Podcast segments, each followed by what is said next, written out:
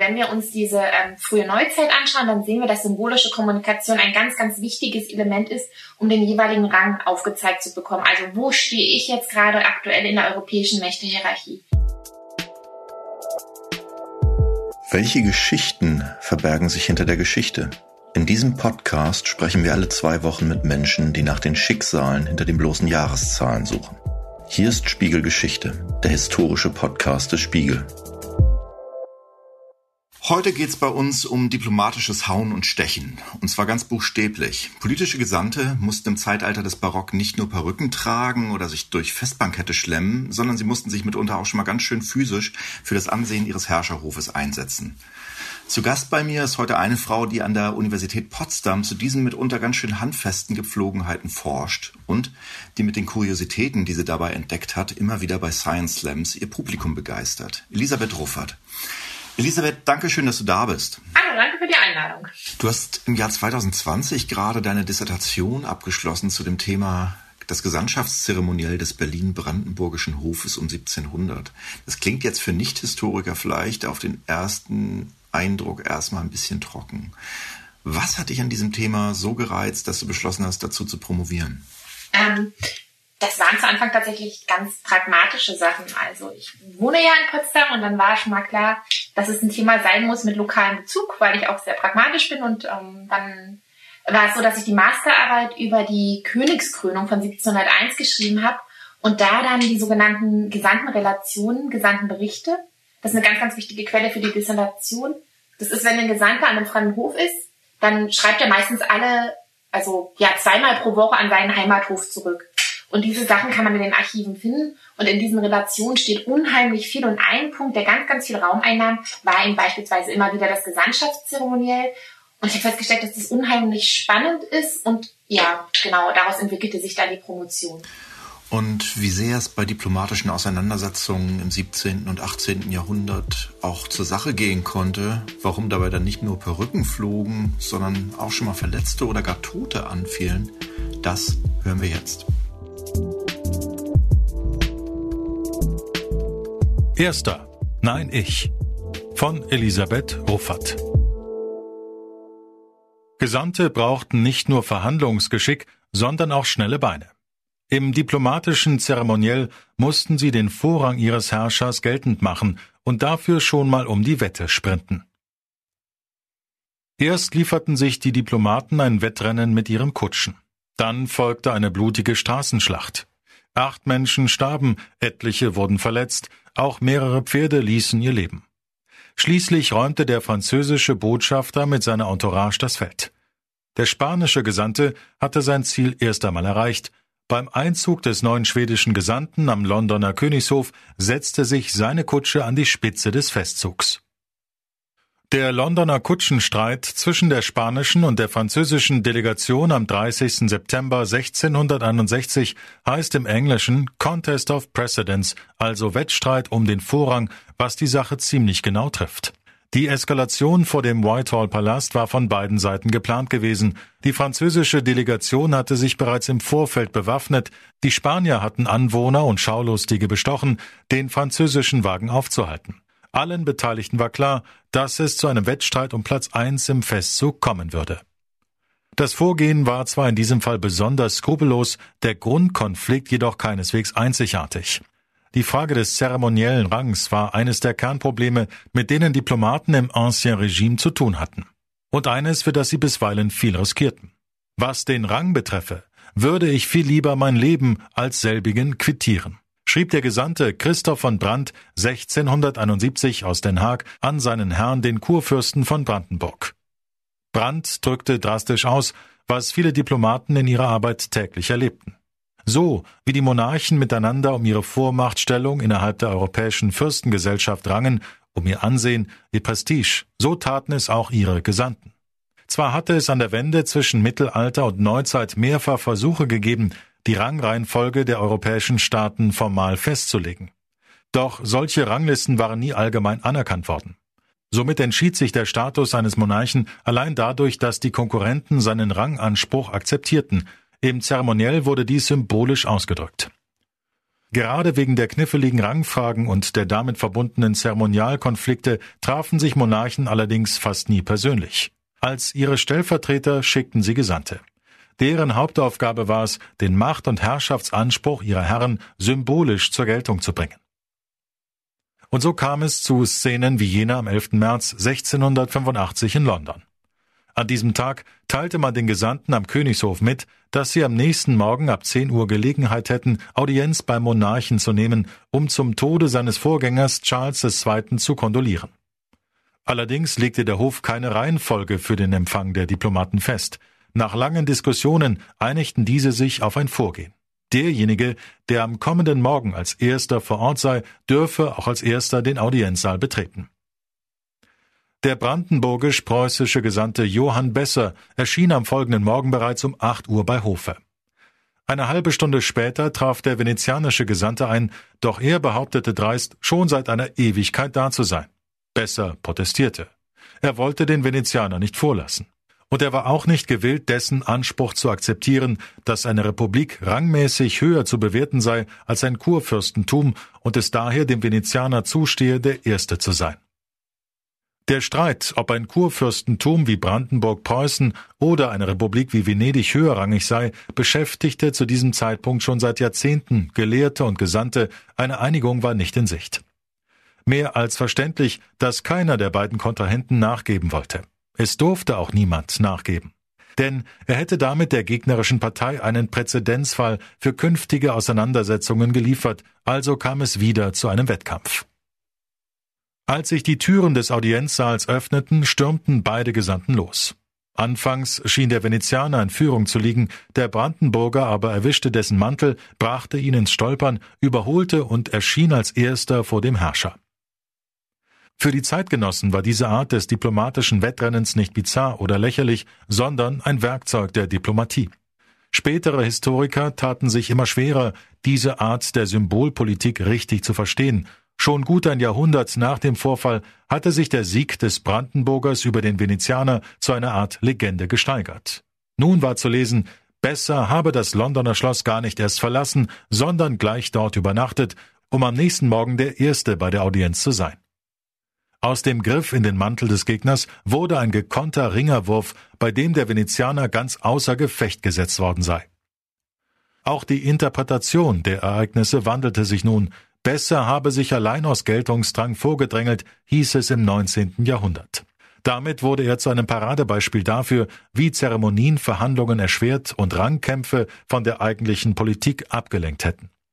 Heute jedoch weiß man, dass das Zeremoniell in der frühen Neuzeit ein strukturierender Faktor der Außenpolitik war, es ergänzte Verträge und Friedensschlüsse, war eine Form des symbolischen Rechts ebenso wichtig wie schriftliche Dokumente. Die Diplomaten lagen nicht persönlich miteinander im Clinch, im Gegenteil. Sie waren politische Fachleute, die sich gut kannten, in verschiedenen Konstellationen wiederholt aufeinander trafen. Sie waren Profis der Diplomatie, routiniert in allen Kniffen und Finden, aber an gemeinsamen Lösungen durchaus interessiert.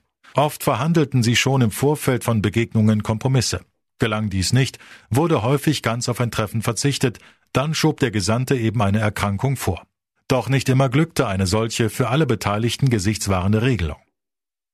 Dies musste Johann Besser, nun Oberzeremonienmeister am brandenburgisch-preußischen Hof, im Jahr 1708 erleben. Zur Taufe eines Enkels des preußischen Königs Friedrich I. hatte sich eine illustre Festgesellschaft eingefunden. Alle erhoben sich zur Prozession, um das Kind in die Kapelle zu begleiten. Plötzlich jedoch sprang die Gemahlin des niederländischen Gesandten Christian Karel von Lintelow hinter einer Tür hervor und versuchte sich im Prozessionszug vor die Gattin des brandenburgisch-preußischen Oberkämmerers zu schieben. Die beiden Damen gerieten sich im wahrsten Sinne des Wortes in die Haare. Der Puder ihrer Frisuren staubte in einer Wolke um sie, die Brandenburgerin versuchte, ihre Kontrahentin mit Rippenstößen zu verdrängen und riss ein Stück von deren Kopfputz ab. Nur mit Mühe brachte Besser die Frauen auseinander. Auch hier ging es wieder nicht um persönliche Eitelkeiten, sondern um handfeste Außenpolitik. Denn dass ausgerechnet die Ehefrau des niederländischen Gesandten sich nicht mit dem ihr zugewiesenen Rang zufrieden geben wollte, war brisant. Die Niederländische Republik war innerhalb der europäischen Mächte ein Underdog, trotz ihrer enormen wirtschaftlichen Potenz und der zahlreichen Kolonien. Verschärfend kam hinzu, dass die Familie von Lintelow Friedrich I. zur Geburt seines Enkels offiziell nicht einmal gratuliert hatte. Die Sache ließ sich nicht mehr diskret aus der Welt schaffen. Frau von Lintelow hatte schließlich vor den Augen des gesamten Hofstaats und aller Diplomaten einen höheren Rang eingefordert, als man ihr zugestand. Der preußische König musste reagieren. Er forderte von den niederländischen Generalstaaten, sie mögen ihren Gesandten anweisen, seine Gattin Abbitte leisten zu lassen. Andernfalls werde er seine Truppen aus Flandern abziehen, die im spanischen Erbfolgekrieg die Niederlande gegen Frankreich schützen sollten. Das Zeremoniell war viel mehr als nur schmückendes Beiwerk. Ein Fehler, eine unangemessene Geste konnte Folgen bis hin zum Krieg haben. Beim Londoner Kutschenstreit etwa nutzte der französische König Ludwig XIV. die Niederlage seines Botschafters im Wettrennen gegen die Spanier, um ein Exempel zu statuieren. Er forderte angesichts der empörenden Beleidigung seiner Gesandten fortan uneingeschränkten Vorrang an allen Höfen Europas, sonst werde Frankreich in Spanien einmarschieren. Spanien, damals pleite und nicht in der Lage, einen Krieg zu führen, musste sich auf die Forderungen einlassen. Ludwig XIV. hatte den Wettstreit um die Ehre schließlich doch noch gewonnen. Sein Status als einer der führenden Monarchen Europas stand nicht mehr in Frage. Umgekehrt ließ sich auch mit Hilfe der Symbole Einfluss auf politische Entscheidungen nehmen. Wollte ein Herrscher sich einen Gesandten und dessen Herrn gewogen machen, bot es sich an, dies durch Zugeständnisse im Zeremoniell zu erreichen. Besonders deutlich zeigte sich das in der zeremoniellen Behandlung eines Gesandten durch den Fürsten selbst, zum Beispiel bei der Audienz. Mit wie vielen Pferden und Kutschen wurde er zum Empfang abgeholt, welche Räume durfte er betreten, wie weit kam ihm der Fürst auf der Treppe entgegen. Und das waren längst nicht alle Aspekte, die es zu beachten galt. Jeder Hof hatte sein eigenes Zeremoniell, über das sich ein Gesandter vor seiner Reise informierte und das er im besten Fall akzeptierte. Gleichwohl kam es immer wieder vor, dass ein Hof Details im Zeremoniell veränderte, womöglich weil man erfahren hatte, dass andere Höfe Ehrbezeugungen sparsamer verteilten. Jede Änderung wurde genauestens analysiert. Brachte sie Ehrverminderungen mit sich? Und wenn ja, in welchem Maße? Mitunter wurden Gesandte kreativ, um ihre bisherigen Vorrechte zu erhalten. Wenn ihnen etwa an der Tafel des Herrschers nun kleineres Besteck gereicht wurde als bisher, so brachten sie eben selbst ihr eigenes großes Besteck mit. Und wenn die Farbe der ihnen zugestandenen Stühle vom zeremoniell höherwertigen Rot auf Schwarz wechselte, besorgten sie sich einen roten Mantel und breiteten diesen über den Stuhl. An Bedeutung verlor das Zeremoniell erst nach dem Wiener Kongress 1815. Nach und nach wurden Staaten statt Dynastien zu Akteuren der Politik, die Vorstellung von Diplomatie veränderte sich. Zumindest alle Monarchien Europas sollten von da an gleichrangig sein, beschloss man nun. Rationaler, vernünftiger sollte die Politik werden, nur noch Verträge, Kriege, Friedensschlüsse galten fortan als Mittel, Rangkonflikte sollten zumindest in der Theorie keine Rolle mehr spielen. Bis dahin aber galt es für die Gesandten, beständig wachsam zu sein und im Zweifel die Ehre des Herrschers sogar mit dem eigenen Leben zu verteidigen. Immer wieder verstarben im Ancien Regime Diplomaten, weil sie es mit der Ausübung ihrer Pflicht zu genau nahmen. So verschied am Moskauer Hof ein Gesandter, weil er sich genötigt sah, bei jedem Toast auf seinen Herrn und ebenso auf den Zaren seinen Becher zu leeren. Der Trinkfestigkeit seiner Gastgeber aber war er nicht gewachsen.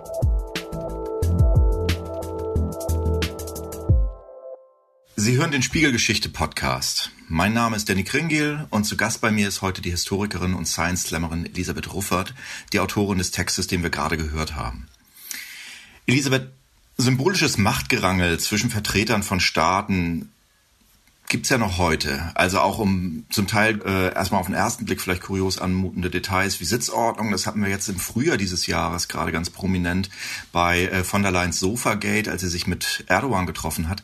Inwiefern würdest du sagen, unterscheiden sich jetzt solche symbolischen Zankereien von Streitigkeiten, wie wir sie im Barock gehabt haben zwischen Diplomaten? Mhm. Also zunächst einmal ist es ja tatsächlich so, dass wir heute das niemals bis aufs Blut tun würden. Also wir werden schon immer eine Lösung finden.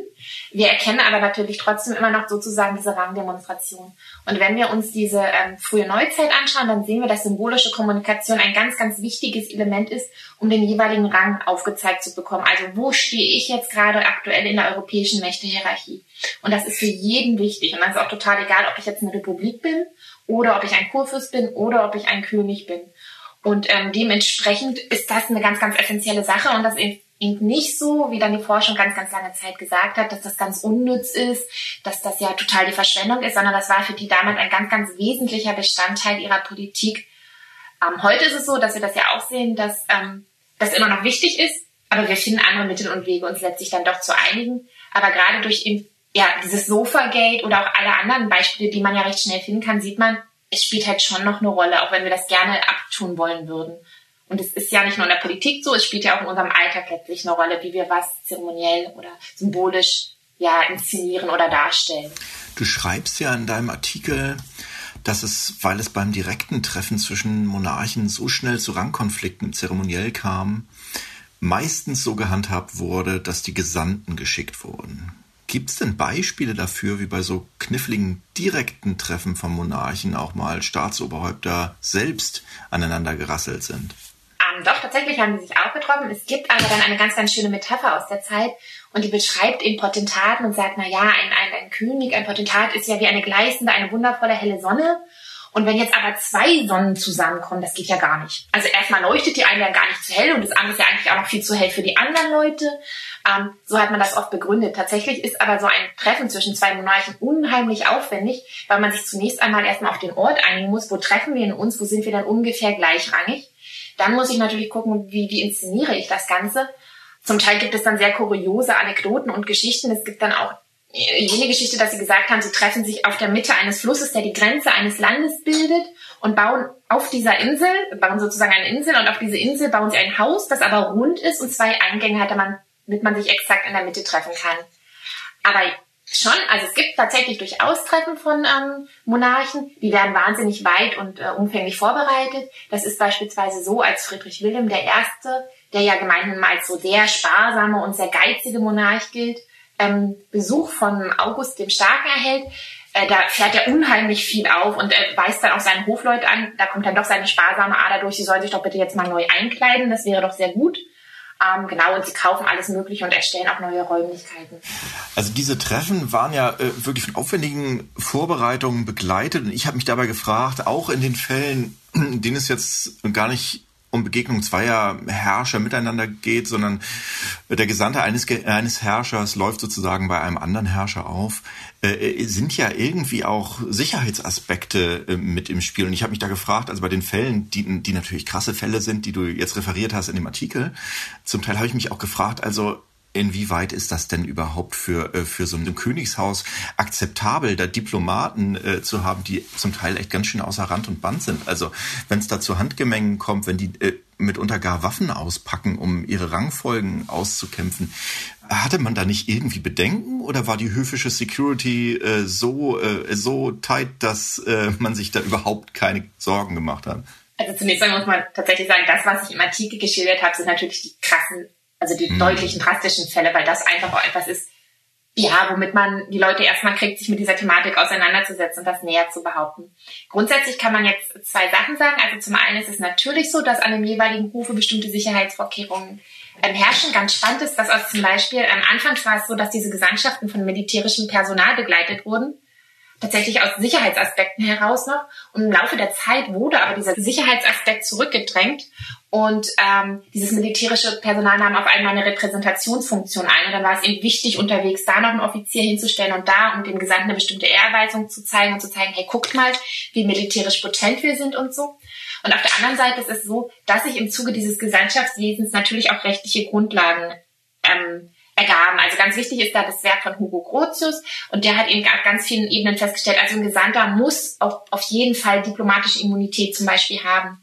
Und wenn wir dann solche Fälle haben, das passiert zum Beispiel in Brandenburg-Preußen, ähm, ist so, der schwedische Gesandte bezahlt seine Rechnungen nicht und möchte abreisen, worauf Friedrich Wilhelm sagt, nee, also das geht ja gar nicht, du bleibst mal schön hier und inhaftiert den.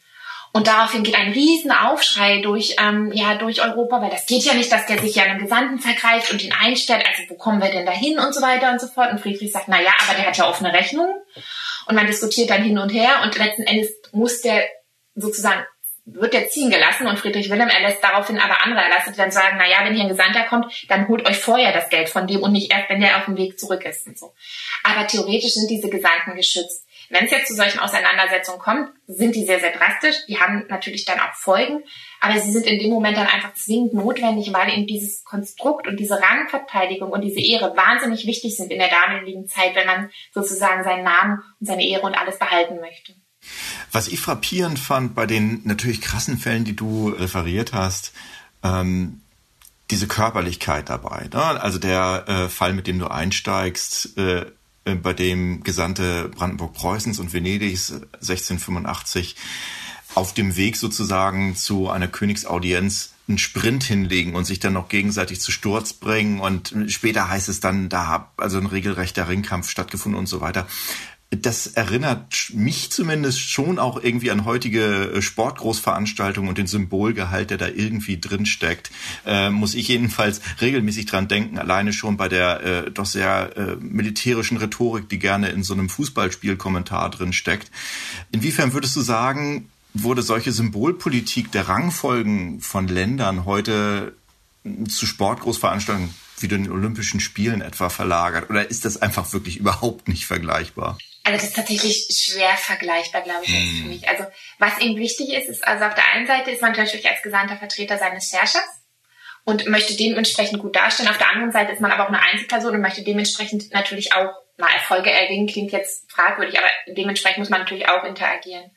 Ähm, das vielleicht schon, aber es ist jetzt nicht so, dass hinter jedem Gesandten jetzt äh, die ganzen ähm, ja, Einwohner eines Königreiches stehen und sagen, jawohl, der hat es dem jetzt aber gegeben oder so. Also das ist tatsächlich eher nicht der Fall. Ähm, hier haben wir es tatsächlich mit einer ja, politischen Ebene mehr zu tun. Hm. Sind deiner Beschäftigung über Jahre ja auch mit dem Zeremoniell äh, äh, von Diplomaten im Barock hast du dich ja äh, wirklich offensichtlich mit mit einem Haufen von äh, fragilen Regelungen äh, dieser Diplomaten beschäftigt. Wer lässt wem wann den Vortritt und wer darf wem wie weit auf der Treppe entgegenkommen und so. Welche Geschenke sind überhaupt angemessen für wen bei welchem Anlass?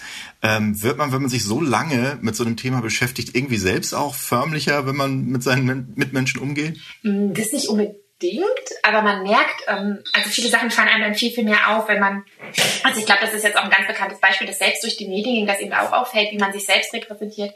Jetzt in Zeiten, wenn immer diese ganzen ähm, Online-Übertragungen sind, so ähm, und man sieht, wo sitzen die Menschen denn jetzt eigentlich, wenn ich gefilmt werde. dann sieht man eben, ja, so ein Historiker, der sitzt halt einfach super gerne vom Bücherregal und demonstriert dann eben auf diese Art und Weise bestimmte Aspekte. So, also das fällt dann schon auf. Aber tatsächlich muss ich eher zugeben, dass ich dann, glaube ich, eher durch anderen, also ich bin ja auch Grundschullehrerin tatsächlich und das schädigt mich mehr. Also da bin ich anstrengender eher, dass ich eher so sage, so, jetzt denk nochmal drüber nach, was du gesagt hast. So. Also das ist eher mehr das. ja. Ähm, Elisabeth, ganz vielen lieben Dank für das Gespräch. Danke dir. Danke auch an Sie, liebe Hörer, dass Sie wieder mit dabei waren beim Podcast. Wenn Sie mögen, hören wir uns wieder an dieser Stelle in 14 Tagen. Bis dahin alles Gute und bleiben Sie gesund.